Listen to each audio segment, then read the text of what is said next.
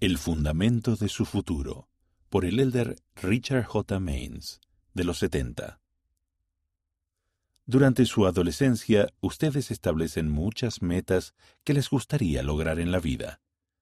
Es probable que dichas metas incluyan la misión, los estudios, el matrimonio en el templo, una profesión de éxito y, por supuesto, regresar a salvo a la presencia de su Padre Celestial en el reino celestial. Uno de los grandes desafíos que afrontarán en el cumplimiento de tales metas es implementarlas satisfactoriamente en la vida cotidiana. Eso puede ser difícil, ya que su tiempo está colmado a más no poder de las cosas del mundo. Tal vez estén ocupados con la escuela, así como con actividades tales como la música, el baile, los deportes o la participación en diversos clubes. Quizás muchos de ustedes trabajen además. Entremezcladas con esa agenda tan agitada, hay actividades como partidos, bailes, actividades de barrio y fiestas. No solo eso, sino que a donde quiera que vayan, se les bombardea con tentaciones de parte de otros compañeros de las redes sociales, de las películas, de los videojuegos y de la música. Vaya, qué aventura. El verdadero secreto para equilibrar todas esas cosas es mantener presente la perspectiva eterna global. Por ejemplo, ¿cómo influirán sus actividades de este viernes por la noche en lo que sucederá dentro de dos, cinco o diez años a partir de ahora? Tal vez piensen que la noche del viernes no tiene mucho que ver con lo que ocurrirá dentro de dos años, pero podría tener que ver, dependiendo de dónde se hallen y de lo que estén haciendo.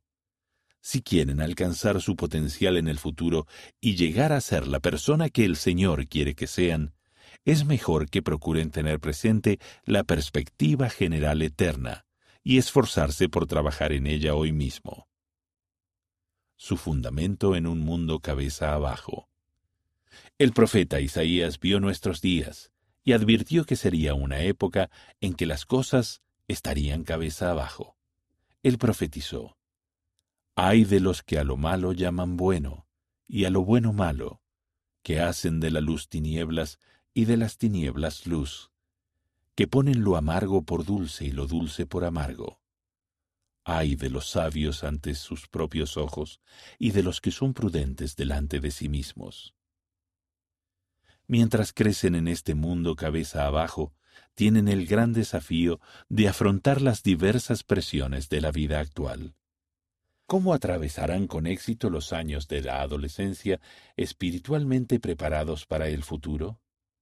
Es importante que se den cuenta de que el fundamento de su futuro, tanto en el aspecto temporal como el espiritual, se está construyendo hoy.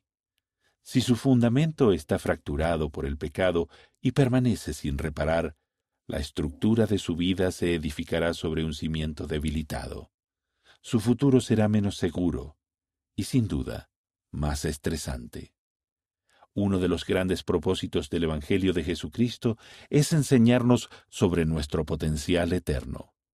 Uno de los propósitos de la organización de la Iglesia de Jesucristo es ayudarnos a alcanzar ese potencial. Se nos enseña que es sobre la roca de nuestro Redentor, el cual es Cristo, el Hijo de Dios, donde debéis establecer vuestro fundamento. Nuestro Salvador Jesucristo es un fundamento seguro, un fundamento sobre el cual si los hombres edifican, no caerán. Las pequeñas acciones diarias pueden marcar una gran diferencia.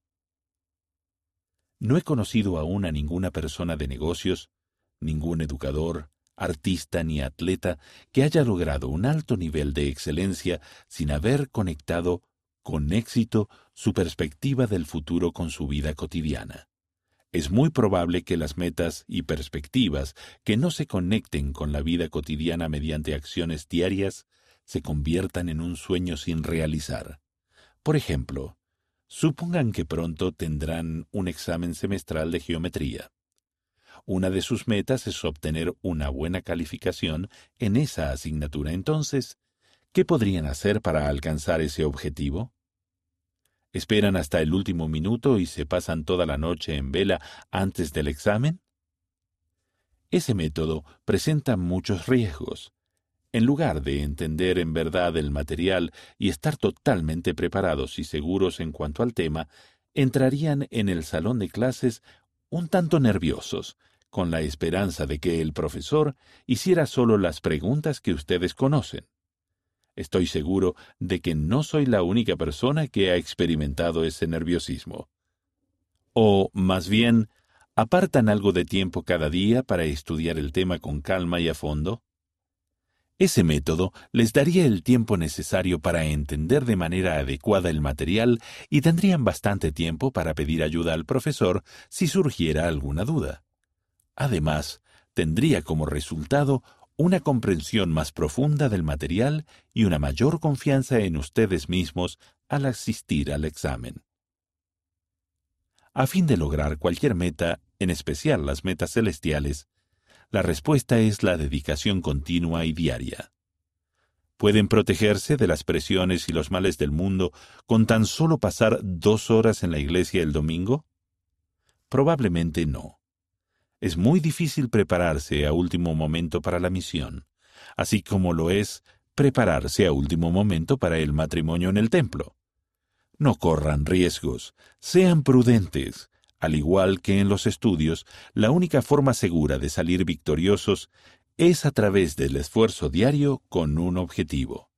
Prepárense cada día, estudien las escrituras, comuníquense con su Padre Celestial mediante la oración, asistan a seminario, manténganse puros y preparados. Conforme lo hagan, estarán en paz, tendrán la conciencia limpia, tendrán confianza en ustedes mismos y sabrán en el corazón que su futuro será brillante y magnífico. Sigan adelante con la ayuda del Señor.